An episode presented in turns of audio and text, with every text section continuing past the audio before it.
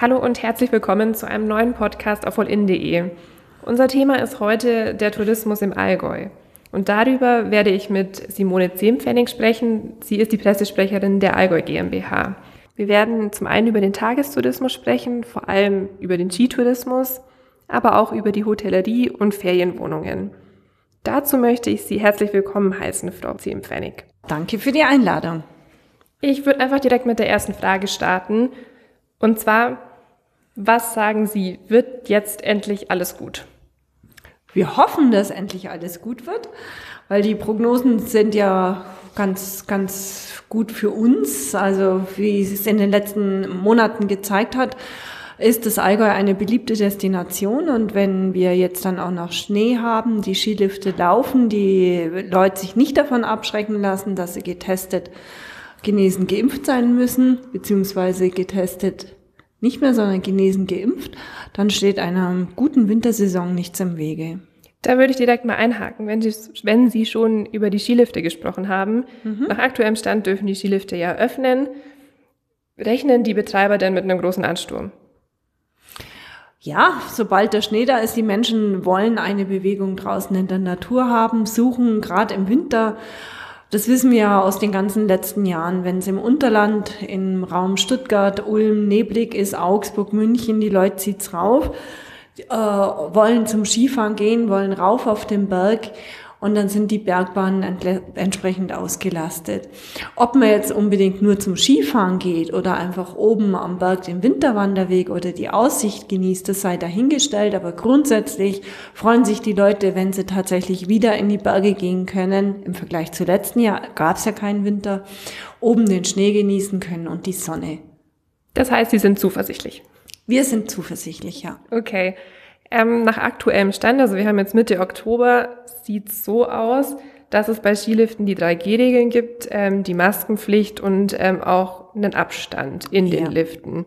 Ist das für Sie so in Ordnung oder würden Sie eventuell sagen, ja, 3G plus wäre besser oder vielleicht sogar 2G? Was wäre da für Sie die beste Variante?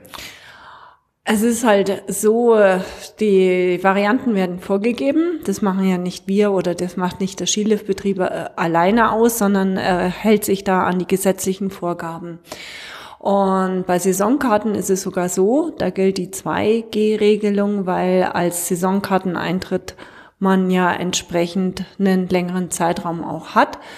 Aber diese Regelung begrüßen ganz viele Tourismusverbände und auch manche andere äh, wenn man da auf der sicheren Seite ist. Und es ist mittlerweile ja so, dass sich die Menschen daran gewöhnt haben an die 3G-Regeln, die einfach überall gängig ist. Und wer auch gerne rausgehen möchte, der hat das in der Vergangenheit auch schon getan und weiß, was es heißt. Und dann äh, hat er als übergeordnetes Ziel, ich möchte raus, ich möchte das und das Erleben machen können. Und in der Regel sind die Leute bereit, wenn sie nicht geimpft sind, sich dann testen zu lassen. Ja, die Leute wissen das und die sind das wahrscheinlich auch in, jetzt gewohnt mhm. nach ähm, ein paar Wochen, Monaten. Aber wie sieht's denn mit den Liftbetreibern aus? Es hört sich alles recht kompliziert an. Wie kann das umgesetzt werden oder wie kann die 3G-Regel kontrolliert werden, beziehungsweise 2G, wie Sie es schon angesprochen haben, mit Saisonkarten? Genau, bei Karten, Saisonkarteninhabern ist das ganz einfach, weil wenn die nämlich die Karte zu Beginn kaufen, dann legen die halt ihren Impfnachweis vor. Und der ist ja jahrelang gültig. Also das ist ja der Vorteil, wenn man geimpft ist, dann gilt das für eine längere Zeit. Und beim anderen gilt es so wie überall, wenn Sie irgendwo ein Ticket kaufen, dann müssen Sie äh, beispielsweise, wenn Sie ins Theater gehen, dann müssen Sie auch vorweisen, eines der 3G und dann erhalten Sie Ihre Karte. Also das ist, wird dann so gehandhabt werden. Wissen Sie oder haben Sie schon was von Liftbetreibern gehört? Wie ist denn die Stimmung? Sind die jetzt froh, wieder öffnen zu dürfen überhaupt? Oder gibt es dann vielleicht doch Klagen? Über, wie sollen wir das überhaupt machen? Wir bräuchten noch Personal, um dann vielleicht auch den Abstand zu kontrollieren. Also es ist erstmal so, dass grundsätzlich alle froh sind, dass sie öffnen können, weil ein Nicht-Öffnen geht gar nicht. Und äh, bei den, es ist ja jetzt schon, die Bergbahnen haben ja schon die Erfahrung mit Abstand halten. Es ist ja nicht so, dass die auf einmal von nichts auf Null anfangen, sondern die haben ja ihre Konzepte. Die haben sie übrigens letztes Jahr schon gehabt und haben auch damals schon gesagt, hab, wir können das einhalten. Äh, die Bergbahnen hätten teilweise kostenlos Masken ausgegeben gehabt, wenn sie nicht geschlossen äh, worden wären. Und äh, die sind professionell genug, als dass sie das auch bewerkstelligen können. Und dann ist es auch den Abstand halten. Auf der Piste in der Regel hält man es so und so ein. Sie fahren ja nie so dicht aufeinander. Dann ist es draußen und beim Anstehen einen gewissen Abstand haben sie allein schon äh, durch die Ski, beziehungsweise die Leute sind diszipliniert genug oder man hofft, dass es auch sind und einhalten werden, weil für jeden ist eines klar, äh, man kann das Freizeitvergnügen dann ungestört genießen, wenn man sich an die Regeln hält.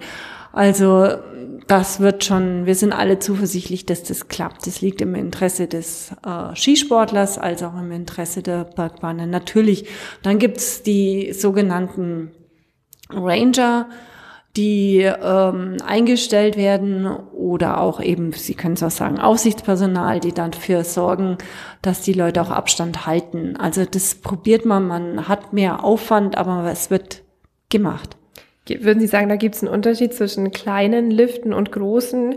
Zum Beispiel, wenn man Aufsichtspersonen hat, da tun sich vielleicht Betreiber von großen äh, Liften beziehungsweise Skigebieten leichter als wie jemand, der jetzt einen kleinen Dorflift hat. Der Vorteil von einem kleinen Dorflift ist aber wiederum, man kennt sich. Also da kannst du dann mhm. den Familien sagen, hey, du weißt ganz genau, es gilt diese Abstandregelung, halt die doch dran oder und, und dann geht es vielleicht eher so über Mund zu Mund und weil man sich kennt, das ist vielleicht auch der Vorteil. Das stimmt natürlich. Also Sie haben gerade schon angesprochen, dass die Skiliftbetreiber diese Vorbereitungen auch schon für letztes Jahr unternommen haben. Mhm. Meine nächste Frage wäre jetzt gewesen, wie stellen sich die Skiliftbetreiber denn überhaupt jetzt auf die kommenden Monate, Wochen ein? Es gibt die momentane Regelung, aber ja. keiner kann sicher sagen, wie es im Dezember aussieht. Gut, das wissen wir nicht, aber die Skiliftbetreiber, die Bergschulen, die sind alle vorbereitet. Das waren sie letztes Jahr auch schon. Und zwar gibt's da richtig gute Konzepte. Erstens mal online das Ticket kaufen. Das ist forciert worden. Bei manchen konnte man das eh schon machen. Jetzt ist es nochmal forciert worden. Äh, dann selbst die Skischulen, die haben ein richtig gutes Sicherheitskonzept entwickelt. Die haben gesagt, habt, kauft online unsere Ticket, alles online buchen. Dann gibt's die Kurse, die zeitversetzt anfangen, auch zeitversetzt zum Essen gehen, beziehungsweise die Mittagspausen lässt man ausfallen, dass man nicht zusammen so dicht in Restaurant sitzt. Also auch die haben die Gepflogenheiten schlichtweg geändert und das funktioniert an für sich ganz gut und kommt dann hoffentlich auch so zur Umsetzung. Mhm. Das hört sich schon mal sehr positiv an. Ich würde das Thema auch damit abschließen, ähm, ja. die, den Skitourismus und würde jetzt ähm, schon bei der Wintersaison bleiben und mhm. nochmal über die Hotellerie sprechen. Also Hotels haben geöffnet. Es gibt auch Corona-Regeln. Ähm, es müssen Tests gemacht werden. Mhm. Äh, alle drei Tage ist momentan die Regel. Wie sieht's denn da aus? Also wie ist momentan die Situation, beziehungsweise wartet man auf den großen Ansturm im Winter? Also es ist ja jetzt schon so, dass die Hotels richtig gut gebucht sind. Ähm, das war in den letzten Sommermonaten so, dass äh, wir hatten ja, ich muss da ausholen vielleicht, 2019 war der best, das beste Tourismusjahr, ähm, seit wir das eigentlich aufzeichnen, die Zahlen. Und wir sind jetzt natürlich nicht fürs ganze Jahr, da war einfach der Lockdown da, aber wenn ich mir die Tourismuszahlen vom August anschaue, dann liegen die von den Übernachtungen über denen des grandiosen Jahres von 2019. Das zeigt also, ähm, selbst in diesem Jahr, wo Tourismus in anderen oder Reisen in andere Länder wieder möglich war, sind die Menschen lieber in Deutschland geblieben, bevorzugt ins Allgäu gereist. Das zeigt die Attraktivität des Allgäus, auch die Qualität des Allgäus. Es wird ein Sicherheitsbedürfnis bei den Gästen erfüllt. Und daher gehen wir auch aus, äh, dass dieses Verhalten sich auch im Winter fortsetzen wird. Dann ist es klar, die Hauptsaison war schon immer zu den Weihnachtsferien. Ähm, und da war das Allgäu auch in den Vorjahren immer schon ausgebucht. Das wird dieses Jahr nicht anders werden. Und über den Sommer hinweg hat sich ja das ganze Prozedere der Abwicklung mit der Testung, mit dem Nachweis, wie geht man im Buffet miteinander um, wie geht man im Restaurant miteinander um, das hat sich ja alles bewährt. Das wird im Winter ganz normal fortgesetzt werden. Sie haben gerade schon angesprochen, dass, ähm, dass die Zahlen eben sehr, sehr gut waren. Halten Sie das jetzt für einen kurzfristigen Effekt, der vielleicht jetzt eben auch positiv mal war, wenn man schon über Corona spricht, weil die Leute gemerkt haben, okay, in Deutschland ist das ja eigentlich auch ganz schön? Oder denken Sie, so in ein, zwei Jahren hat sich das Ganze schon wieder erledigt und man fliegt nach Mallorca? Also wenn wir davon ausgehen, dass tatsächlich sich ein das nachhaltige Reisen verstärken wird. Das ist ja vor allen Dingen letztes Jahr ganz stark thematisiert worden dann ähm, und es setzt sich heute im geringeren Maße fort, weil sich es vielleicht ein bisschen verfestigt hat. Aber es zeigt sich deutlich, dass die Menschen entdeckt haben, Deutschland ist ein schönes Reiseziel. Wenn Sie sich die Medien anschauen, sei es ähm, die TV-Ausstrahlungen, die Printprodukte, die es alle gibt, die, die diversen Reiseführer. Man hat sich sehr viel wieder auf den deutschen Markt konzentriert und auch auf die Gebiete, die man bereits kennt, aber auch die ein bisschen abseits liegen. Und äh, der Effekt hat es ja jetzt gezeigt, dass wir einen besseren Sommer hatten, einen besseren August hatten als das Jahr 2019. Das zeigt also, wie gesagt, auch, auch wenn man schon wieder reisen konnte, man bleibt ganz gerne dann im Inland. Und wir hoffen sehr, dass dieser Effekt sich auch verstetigt und dass auch nächstes Jahr das Allgäu ein beliebtes Ziel ist. Das kann natürlich sein, dass irgendwann alle sagen wieder, wir sind froh, wenn wir endlich wieder, was weiß ich, wohin reisen können. Aber so grundsätzlich ist ein Umdenken erfolgt und das, dass man sagt, ich fliege jetzt für ganz wenig Geld, mache einen Langstreckenflug. Hoffentlich hat sich dieses Verhalten überlebt im Sinne der Nachhaltigkeit. Wie ist denn, wenn man die Buchungslage betrachtet, wie viele Deutsche machen hier im Allgäu Urlaub und wie viele aus dem Ausland kommen auch trotz der Pandemie hierher? Ja, wir haben, wenn man die, die ganzen Jahre vor der Pandemie sieht, dann waren 86 Prozent waren deutsche Urlauber und 14 Prozent kamen aus dem Ausland und davon von den 14 Prozent wiederum 30 Prozent aus der Schweiz, 17 Prozent aus den Niederlanden und dann hat sich meistens immer so im Bereich von 5 Prozent auf die Nachbarstaaten verteilt. 2020 waren es dann schon nur 92 äh, beziehungsweise jetzt 95 Prozent deutsche Urlauber und das hat uns dann schon einmal verwundert, dass wir überhaupt noch Urlauber aus dem Ausland da haben. Aber die kleine Restmenge von 5 Prozent, die verteilt sich eigentlich wie vorher auch, nämlich auf ähm, 27 Prozent, also knapp immer ein Drittel sind, kommen aus der Schweiz und immer um die 17 Prozent aus den Niederlanden. Aber die Österreicher, die haben schon aufgeholt, die sind schon auf 10 Prozent. Vorher waren die immer bei auch so ungefähr um 5 Prozent. Jetzt haben wir da schon 10 Prozent. Auch die Franzosen kommen immer mehr. Und was wir auch festgestellt haben, dass die Urlauber umso länger bleiben, lag 2019 2017 die durchschnittliche Verweildauer bei 3,5 Tagen. Dann hat die sich jetzt um auf 4,4 erhöht, also um einen ganzen Tag. Und das ist für viele Hoteliers oder Gastgeber generell natürlich angenehm, wenn der Bettenwechsel ein geringerer geworden ist. Und es zeugt auch von der hohen Aufenthaltsqualität, die die, Allgäu, die Gäste im Allgäu finden. Also mit dem ganzen Freizeitangebot vor angefangen von dem Wandern, von den Bergbahnen, vom Radeln. Äh, viele machen dann so Sternfahrten und also daran zeigt sich deutlich, auch das Kulturangebot, was wahrgenommen wird, da nimmt man ja Kultur nicht nur, dass man ins Theater oder Kino geht, das war vor Pandemie ganz gut, aber man hat jetzt auch Freilichttheatren, da sind die Gäste gerne hingegangen, äh, in die Open-Air-Veranstaltungen in den Städten, und auch auf die ersten Dorffeste, die dann wieder stattgefunden haben. Grundsätzlich haben die Gäste es genossen, hier das Freizeitangebot wahrnehmen zu können. Die Nationalitäten bzw. Länder, die Sie jetzt angesprochen haben, waren ja alles Nachbarländer von Deutschland. Jetzt ja. gerade, wenn ich drüber nachdenke, wenn ich mal am Schloss Neuschwanstein bin, sieht man ja nicht unbedingt nur Belgier, Österreicher mhm. und, und so weiter, sondern vielleicht auch viele Asiaten. War der Anteil nur gefühlt früher viel höher oder macht das gar nicht so viel aus? Doch, der asiatische Markt ist im Prinzip komplett zusammengebrochen. Gibt's ja nicht mehr. Und äh, es gäbe auch Amerika oder die USA, auch das, was wir mal so hatten, so Randbereiche, Australien gab's ja auch mal. Also wenn man sich die Statistik anschaut, es kommen eigentlich aus aller Welt Menschen nach Neuschwanstein.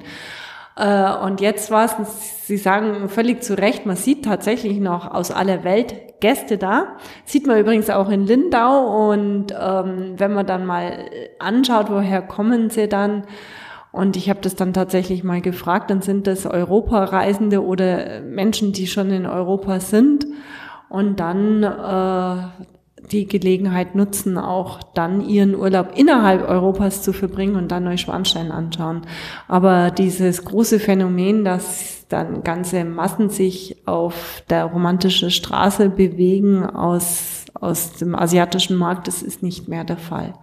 Aber das hat sich jetzt dann, so wie ich es verstanden habe, auch großteils irgendwie dann selber reguliert bzw. ausgeglichen.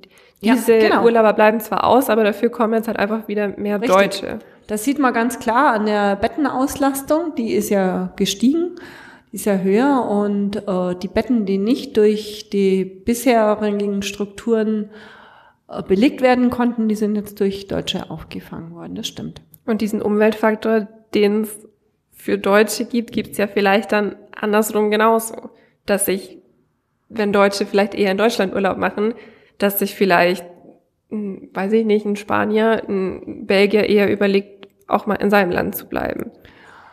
Das ist richtig. Die Franzosen haben ja ähnliche Statistiken. Da Franzosen, die bleiben auch im, machen natürlich auch Urlaub im eigenen Land, ja.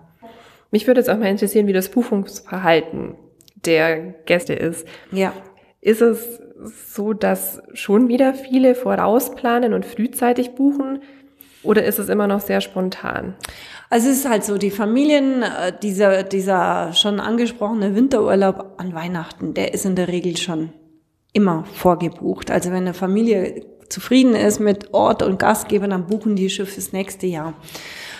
Das gleiche gilt für Urlaub auf dem Bauernhof in den Sommermonaten hinein. Die sind auch schon immer auf Monate, die haben ja Stammgäste seit Generationen, auch manche Hotels seit drei Generationen kommen die Stammgäste, die haben vorgebucht.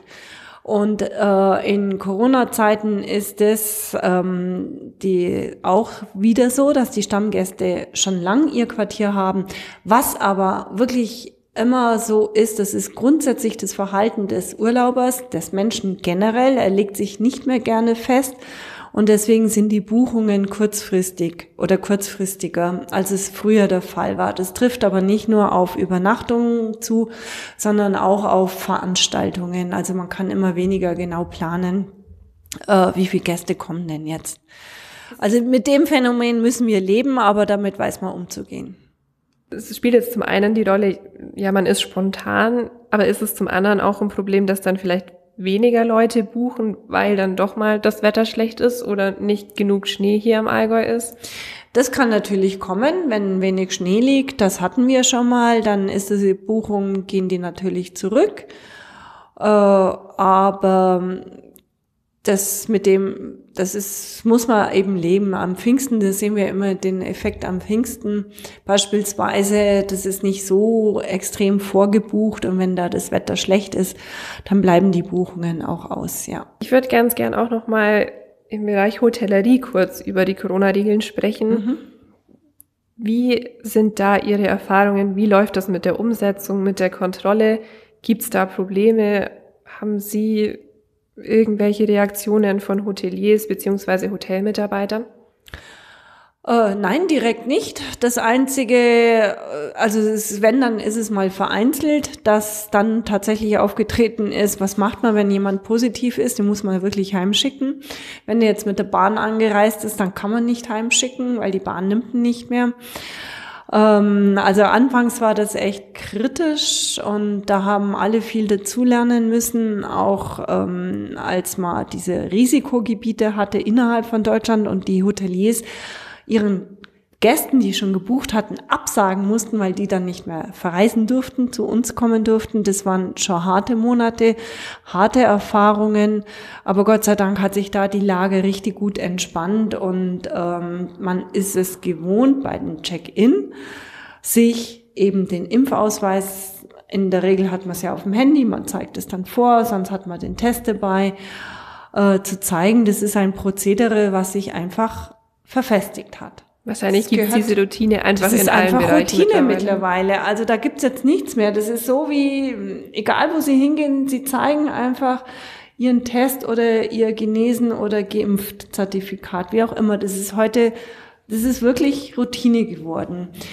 Und äh, was ich auch recht gut, also das sagen Hoteliers dann, dass sie ihren Gästen die Gäste eigentlich wenig darauf hinweisen müssen, dass beispielsweise in öffentlichen Bereichen wie an der Rezeption oder im Gang man Masken tragen muss. Da halten sich unheimlich viele dran und zwar die Gäste von sich aus schon. Sie sind es auch gewohnt, dass das Barbereich Buch gebucht werden muss. Also vorher konnte man rein und mittlerweile weiß man, ah, sind nur so und so viel Anzahl an Personen erlaubt. Das wissen sie, darauf wird in der Rezeption hingewiesen beim Check-in. Die Leute wissen das und sie akzeptieren es auch. Also das gibt keine großen Diskussionen mehr. Das wissen wir, sagen die Hoteliers uns, dass ähm, die Menschen das akzeptieren und froh sind, einfach nur zu reisen. Und äh, da gibt's, also das ist ein guter eingespielter Ablauf. Die Probleme gibt's da eigentlich nicht. Und genau ist auch an dem, wenn Sie das sich selber anschauen, ich habe es mal auch angeschaut, weil ich selber auch neugierig bin. Ähm, wie wird beispielsweise im Restaurant da, oder beim Frühstück umgegangen damit mit dem Buffet? Da gibt's richtig gute Sicherheitsmaßnahmen, also verglast, mit Handschuhen. Manche haben auch gesagt, wir servieren wie früher wieder am Tisch. Das wird manch, von manchen Gästen auch gutiert, also für angenehm empfunden, wenn sie es gedeckt bekommen. Also haben sich verschiedene Formen eingespielt. Und vor allen Dingen im Allgäu ist es ja so, wir haben ja die Ferienhotellerie. Das sind die Leute schon ein bisschen entspannter als vielleicht jetzt im Geschäftstourismus, wenn sie überlegen, sie kennen es vielleicht, sie sind in einem Motel One als Beispiel. Motel One haben wir ja noch nicht im Allgäu. Sie sind da, müssen morgens zum Frühstücken und wenn äh, die, die Hauptzeit ist, dann suchen sie sich irgendwo einen Platz ganz eng. Diese Situationen haben wir ja noch nie gehabt. Äh, und die Leute sind also schon entspannt und freuen sich teilweise drüber, wenn sie es am Tisch serviert bekommen, das Frühstück. Also das nur so zur Routine, das hat sich eingespielt. So wie Sie das jetzt gerade erzählt haben, hat man, glaube ich, ein bisschen rausgehört, dass es auch andere Zeiten gab. War das anfangs schwierig? Ja, anfangs war es für alle schwierig. Anfangs musste man sich dran gewöhnen, dann hat man das Personal, sie müssen ja auch die Leute drauf schulen, auf was müssen sie achten, wie gehe ich mit denen um, die nicht mir direkt ihren Test zeigen oder ihr Zertifikat zeigen, wie kann man die, die Leute höflich darauf hinweisen, die Maske zu tragen, den Abstand zu halten, wie bringe ich es auf einmal meinen Gästen bei zu sagen, wir haben einen Restaurantbereich, wir müssen die Sitzkapazitäten verringern und ihr müsst quasi euch eintragen für für eine Essenszeit. Also man kann, konnte, manche Hotels haben es dann so geregelt, dass die dann gesagt haben, okay, wir haben Essenszeit für Gruppe 1 von dort dann bis dann und dann kommt halt die nächste Essenszeit. Das ist was, was man am Anfang nicht gewohnt war. Das hat man vielleicht in Riesenhotels oder auf dem Kreuzfahrtschiff, aber doch nicht im Allgäu gehabt. Aber es war so, aber es hat sich mittlerweile eigentlich gut eingespielt. Es war auch anders, auch weil die Regeln sich geändert haben. Aber Trotz allem muss ich nochmal betonen, es ist auch immer wieder gesagt worden, alle Gäste waren äußerst zufrieden über das, wie es im Allgäu abgelaufen ist, wie es gehandhabt worden ist. Man war alles freundlich, serviceorientiert, es hat gut geklappt. Jetzt ähm, gab es auch gerade vor kurzem, gestern, ähm, eine Verschärfung der 3G-Regel. Ja. Davon ist ja auch die Hotellerie jetzt betroffen. Und zwar geht es darum, dass auch Mitarbeiter, die im Kundenkontakt ja. stehen, jetzt eben, ja. äh, dass für die diese 3G-Regel gilt. Haben Sie da schon Reaktionen? Ach, die waren vorher schon da, weil viele Hoteliers für ihre Mitarbeiter festgelegt haben, lasst euch impfen. Mhm. Also dann ist das äh, das Prozedere ganz einfach. Die haben die, ihre Mitarbeiter schon überzeugt, sich impfen zu lassen. Und ich kenne einige Betriebe, da ist es flächendeckend auch geschehen. Das heißt, dass viele Betriebe einfach dieses ja, ja, Problem gar nicht haben, beziehungsweise dass sich gar nichts ändert jetzt im nö, Moment. Also das ist, wir haben eher ein anderes Problem. Durch den Lockdown sind so grundsätzlich äh, die Mitarbeiter abgewandert in andere Branchen. Das war eher das Problem. Aber jetzt nicht, dass diejenigen gesagt hatten, ich weigere mich, den, der Impf, der 3G-Regel zu folgen. Das gab's nicht. Hat das jetzt noch Auswirkungen, dass Mitarbeiter in andere Branchen abgewandert ja, sind? Ja, klar. Das merken Sie allein schon, wenn Sie in den Dorfgasthöfen äh, einkehren wollen. Manche haben eingeschränkte Öffnungszeiten, gibt es keinen Mittagstisch mehr. Das hat also jetzt nicht unbedingt mit dem direkten Tourismus jetzt was zu tun. Also das merken Sie, wenn Sie im äh, Randbereichen, um das mal so auszudrücken, des Allgäus unterwegs sind, wenn eingeschränkte Öffnungszeiten in Gastronomiebetrieben sind und in den Hochburgen im Tourismus, wenn Hotels umstellen, die vorher ähm, offen hatten für Gäste außerhalb des Hotels, jetzt nur noch den Restaurantbereich geöffnet haben für ihre Hotelgäste oder aber sogar so weit gehen mussten, dass sie die Küche am Abend auch schließen müssen und nur noch Hotel Garni haben. Auch das gibt's. Da sehen Sie komplett die Einschränkung, äh, zu was dieser Lockdown geführt hat, nämlich zu einem extremen Mitarbeitermangel. Denken Sie, dass da momentan noch Unsicherheit herrscht und dass deswegen noch ein Problem ist und sich das in ein paar Monaten wieder gibt, weil die Mitarbeiter dann auch wieder zurückkommen irgendwann oder sehen Sie da ein längerfristiges Problem?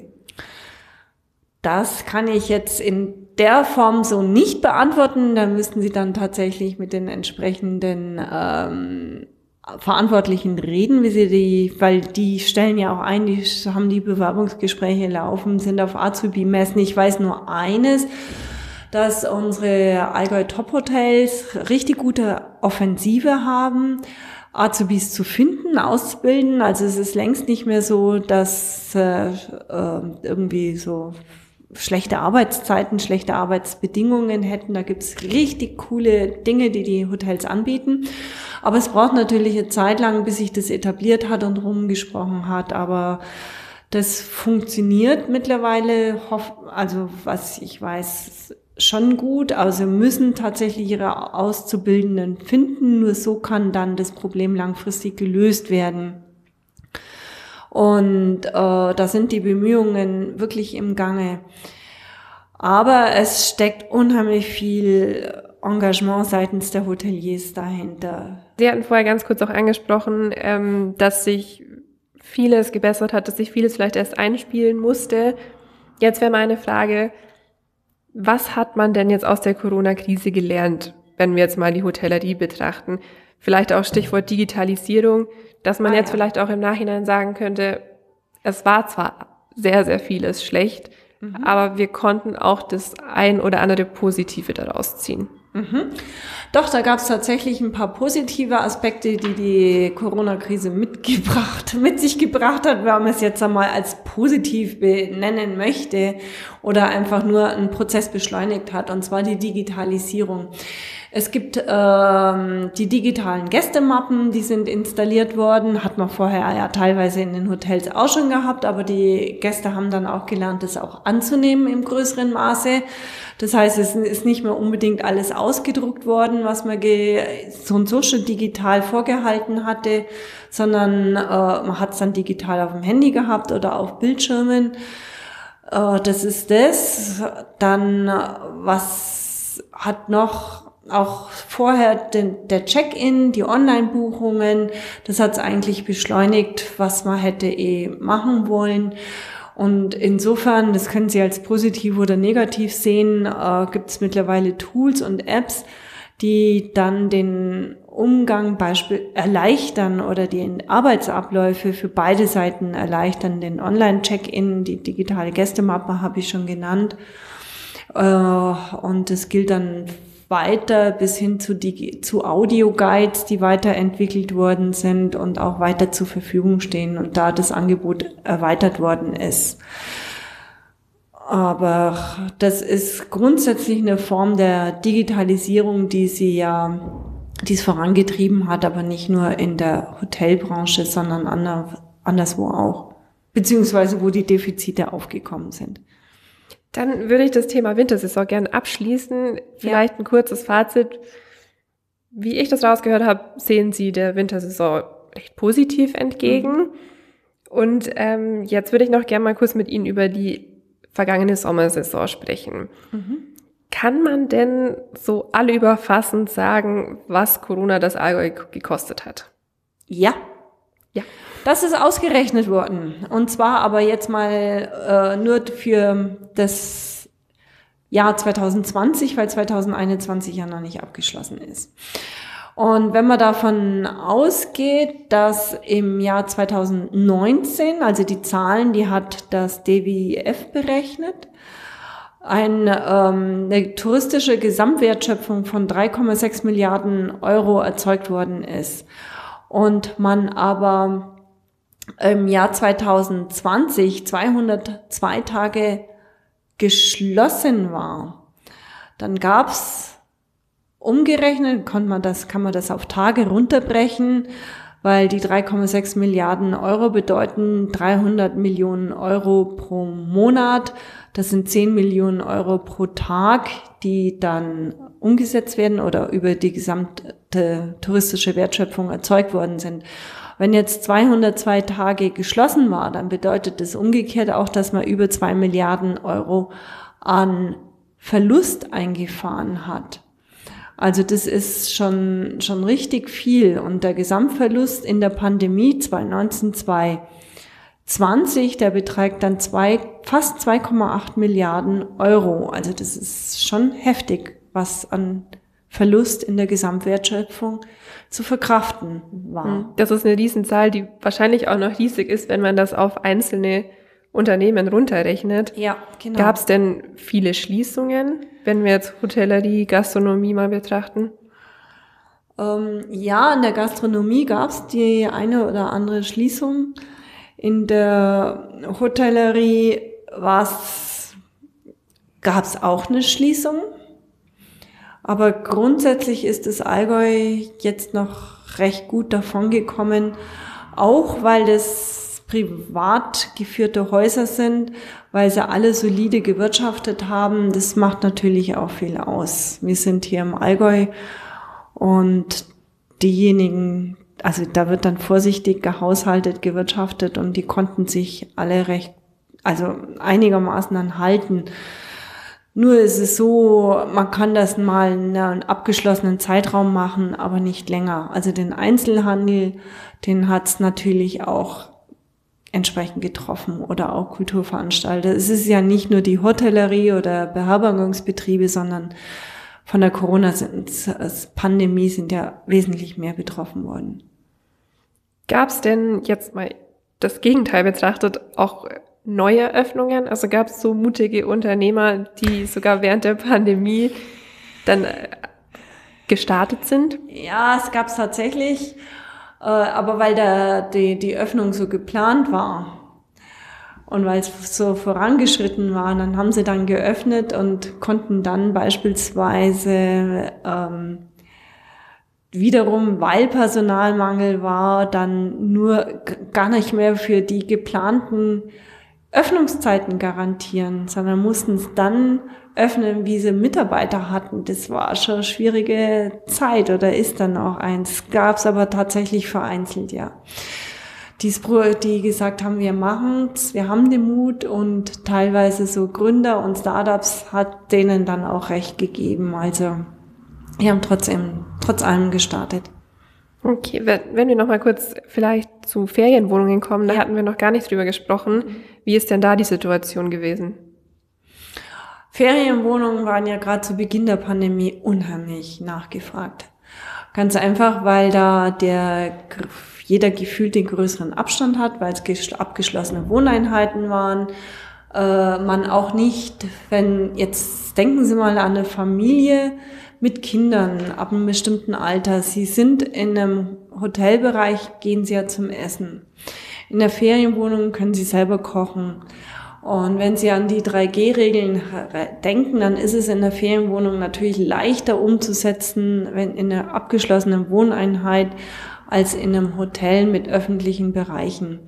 Deswegen sind die Ferienwohnungen natürlich nach wie vor stark nachgefragt. Wenn Sie jetzt sagen, Ferienwohnungen hat es gar nicht so getroffen, natürlich als Doch. nichts weil sie auch geschlossen waren. Genau, als geschlossen war, ja, ja. war natürlich nichts, aber ansonsten war es eher mehr nachgefragt als Hotels beziehungsweise als vorher. Da würde mich jetzt mal interessieren, was würden Sie sagen, welche Branche innerhalb des Tourismus hat am allermeisten gelitten unter der Pandemie? Jetzt muss ich noch mal ein bisschen was vorab mich korrigieren beziehungsweise noch was ergänzen, weil die Ferienwohnungen sind natürlich stark nachgefragt worden. Sie sind noch anfangs auch noch viel wesentlich mehr als die Hotels.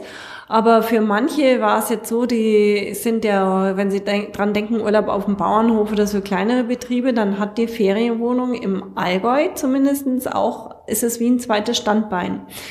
Diejenigen haben aber keine, wie größeren Hotels, äh, keine finanziellen auf Gegenfinanzierungen erhalten, also Kurzarbeitergeld, wie es in Hotels gezahlt worden ist, weil es ja große Betriebe oder größere Betriebe sind, das fehlt den kleinen Ferienwohnungsbesitzer. Also die waren dann schon auch immer so, da, da hat ein Standbein gefehlt. Also das kann man das ist dann schwierig zu sagen, wer leidet stärker. Ich hätte das, die Unterscheidung möchte ich gar nicht treffen, weil alle gleichermaßen gelitten haben.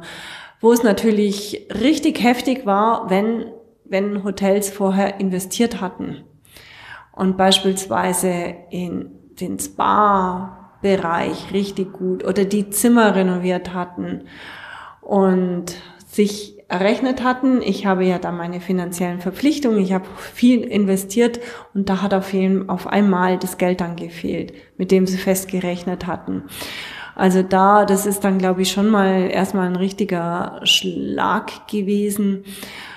Aber grundsätzlich ist es so, ich würde nicht die Unterscheidung treffen, wenn es richtig stark betroffen hat. Es haben alle gleichermaßen gelitten, vom Kleinen bis hin zum Großen äh, von einem großen Restaurant bis zu hin zu einer kleinen, zum kleinen Café, da haben wirklich alle gleichermaßen dran geknabbert. Kann man die Unterscheidung denn regional treffen? Also wenn wir jetzt mal das Allgäu an sich betrachten, Gab es Landkreise, die besonders betroffen waren nee. oder kann man das auch nicht unterscheiden? Die Statistik habe ich mal gemacht und sich, da, da kristallisiert sich heraus, dass die Verteilung innerhalb des Allgäus, also davor und danach, und jetzt wieder die Verteilung innerhalb des, Touris des Allgäus ist gleich geblieben. Also die, äh, wo vorher schon die Gäste hingegangen sind, sind sie danach auch hingegangen.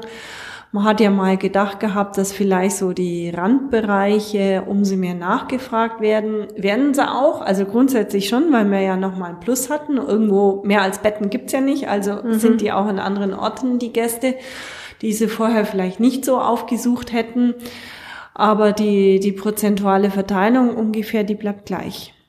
Okay. Dann wäre ich auch schon fast am Ende. Ich habe noch ein, zwei Fragen. Mhm. Und zwar können Sie jetzt so im Rückblick sagen, das hätte ich mir von der Politik gewünscht, dass das anders gelaufen wäre. Ja klar, bei den Diskussionen waren wir immer mit anwesend, die ähm, Hoteliers, aber auch Gastgeber mit Herzurlaub auf dem Bauernhof, die hätten sich von der Politik früher konsequentere Ansagen gewünscht. Also der Lockdown war ja richtig lang. Und Unsicherheit war auch immer die Unsicherheit Thema. war extrem hoch. Keiner hat gewusst, wie, wann, wann darf ich denn wieder aufmachen? Äh, die Gastgeber mit Herz, die Kleinbetriebe auf dem Bauernhof, haben auch gesagt, wir kriegen gar keine Hilfen. Wie können wir das überstehen? Wie sollen wir auch die Auflagen erfüllen? Wir sind nicht so professionell aufgestellt wie ein Hotel, dass ein Mitarbeiter abstellen kann, um zum Beispiel zu überprüfen, halten sie die 3G-Regeln ein. Also da war der, das, da war Anfangs war schon die Forderung war ganz groß an die Politik, eben besser oder schneller zu reagieren oder klarere Ziele zu formulieren und ein Datum auszusprechen. Das war tatsächlich der Fall. Ja, dann würde ich Sie zum Ende noch darum bitten, also es hat sich ja schon alles sehr positiv angehört, könnten Sie einfach noch mal ein Fazit ziehen. Die Sommersaison war ja schon gut. Was erhoffen Sie sich jetzt einfach von der Wintersaison? Also von der Wintersaison erhoffen wir uns erstmal, wenn ich das so frei formulieren darf, viel Schnee. äh, dann ist die Wintersaison gesichert, äh, weil die Menschen ja nicht äh, nur beim Skifahren sind, sondern auch beim Langlaufen, beim Winterlaufen, beim, beim Winterwandern und jeder freut sich einfach über Schnee, über Sonne den Schnee genießen zu dürfen. Und wir sind optimistisch, dass da auch die Urlauber uns zu schätzen wissen, dass sie auch in den äh, anstehenden Monaten, auch schon im November, kommen wollen zum Wandern und einfach hier die Auszeit im Allgäu genießen. Und das Fazit ist, wir sind eigentlich alle optimistisch gestimmt, weil die Hotels entsprechend sich wirklich darauf eingerichtet haben und für die Sicherheit alle für die Sicherheit ihrer Gäste stehen. Das ist doch ein schönes Schlusswort. Ich bedanke mich ganz herzlich bei Ihnen, Frau Zimfennig, dass Sie sich die Zeit genommen haben und dass wir mal ein bisschen Einblick bekommen haben, wie es aktuell um den Tourismus im Allgäu steht. Gern geschehen.